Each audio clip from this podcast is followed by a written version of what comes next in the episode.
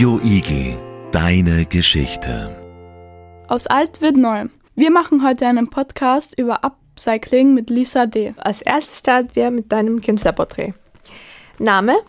Lisa D. Beruf? Designerin.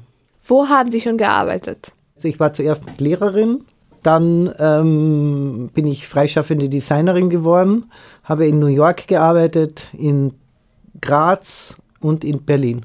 Lieblingsgewand? Mein Lieblingsgewand, Kleider. Vielen Dank. Gerne.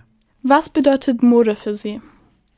Mode ist eigentlich für mich so eine Ausdrucksform, wer man sein möchte. Also es ist so eine Art Verkleidung, aber im positiven Sinn. Und man kann sich eben sehr spielerisch darstellen, ähm, wie man will.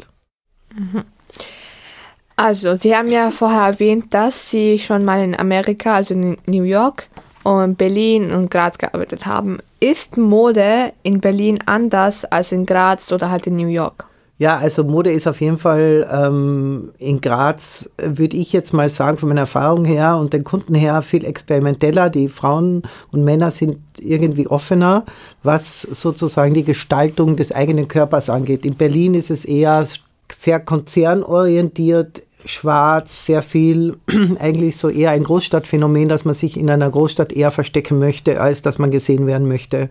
Das ist in Graz anders. In New York kann ich jetzt nicht so viel dazu sagen, wie es heute ist, weil ich war in den 80er Jahren in New York und da war es extrem bunt und wild. Das war auch in Berlin in den 90ern so, aber seit den Nullerjahren ist in Berlin eben alles grau und schwarz. Was heißt Konzern orientiert?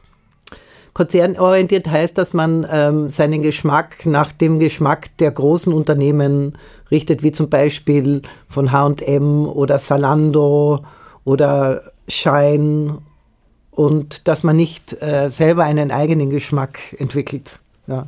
Ach so. Warum ist Upcycling so wichtig? Ja, Upcycling ist da, daher so wichtig, dass man auch ähm, übers Upcycling, erstens ist es ein sehr kreativer Akt, dass man eben aus Kleidung, Kleidung verändern, selber verändern kann. Und durch die Fast Fashion, ähm, über die man ja zurzeit sehr viel spricht, ist so viel Müll eigentlich in der Welt und so viel Kleidung, dass man nicht mehr verwerten kann. Und daher ist Upcycling ist zum Beispiel eine Möglichkeit, dieser ganzen Verschwendung entgegenzuarbeiten. Ähm, außerdem, was ich eben am Upcycling toll finde, ist, dass es ähm, extrem kreativ ist und man jeder sich sein eigenes Style und sehr individuell gestalten kann und dass man das auch ein bisschen wieder lernt, diese Selbstermächtigung, dass man selber sich gestalten kann, dass nicht immer der Konzern einen gestaltet. Ja, Sie haben ja ein schwarzes Kleid an mit rot und weißen Streifen und einem Netz.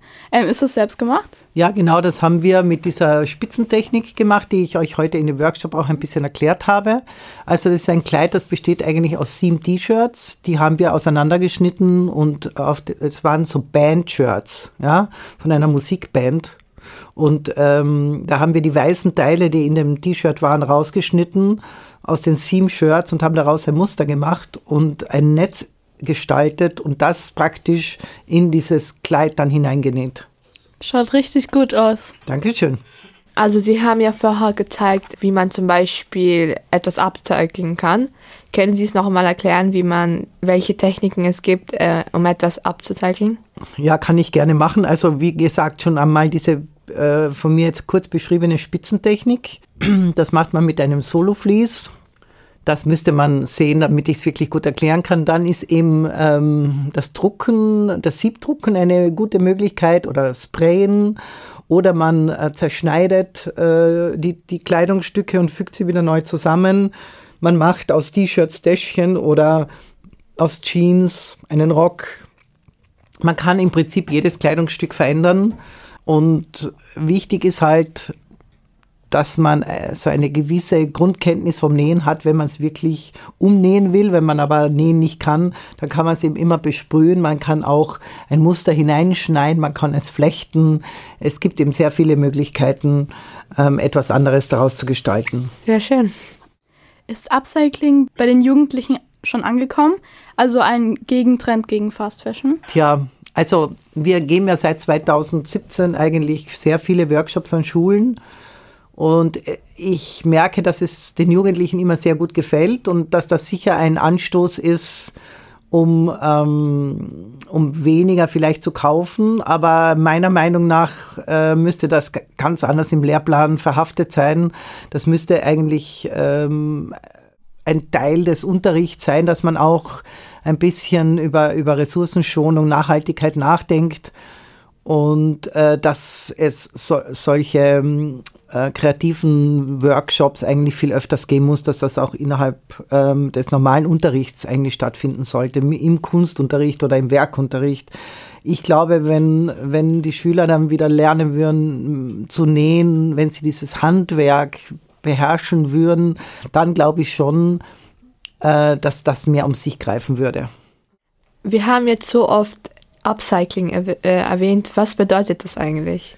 Upcycling heißt, das kommt eigentlich von Recycling. Recycling heißt äh, wiederverwerten. Und Upcycling, äh, das bedeutet, äh, dass man es besser macht. Also from old to gold, aus, aus, aus alt wird Gold. Oder zum Beispiel werden Downcycling, das ist das, was ich euch erzählt habe, das passiert dann, wenn man diese ganzen überflüssigen Kleidungsstücke nach Ghana schickt. Das ist dann Downcycling. Also up ist in die Höhe, down ist nach unten. Sind Ihre Klamotten, die Sie verkaufen, gibt es sie nur einmal oder mehrmals? Die gibt also unterschiedlich. Ähm, das, was ich jetzt trage, das gibt es nur einmal, weil man nicht immer dasselbe Muster machen kann. Aber ähm, wenn man eine Kollektion macht, dann hat man schon mindestens 10 bis 20 Mal macht man das gleiche in verschiedenen Größen. Also das schon, aber nur immer in kleinen Stückzahlen. Ich habe immer in, in Deutschland produziert oder in Österreich. Also ich habe äh, praktisch nie in China oder Asien produziert und dadurch ähm, sind die Preise höher und auch die Stückzahlen kleiner. Sie haben einen Atelier, oder? Ja. Ähm, was gibt es dort eigentlich? Also ich hatte ja 35 Jahre lang mehrere Geschäfte, in denen ich meine Mode verkauft habe. Die habe ich, dann hatte ich zehn Jahre lang dieses Veränderungsatelier, in dem wir alte Sachen repariert haben und abgecycelt haben. Jetzt habe ich das alles aufgegeben im Zuge von Corona. Und jetzt habe ich nur mehr ein Atelier mit drei Freundinnen und äh, da stehen die ganzen Maschinen und da mache ich eben wieder eigene Sachen. Wir machen eigene Projekte und äh, eigene Workshops. Also das ist jetzt, also ich mache jetzt in dem Sinn keine Produktion mehr. Aha. Danke für den tollen Workshop und ich hoffe, dass viele Jugendliche jetzt mehr Upcycling machen. Ich danke euch auch und es hat mir großen Spaß mit euch gemacht.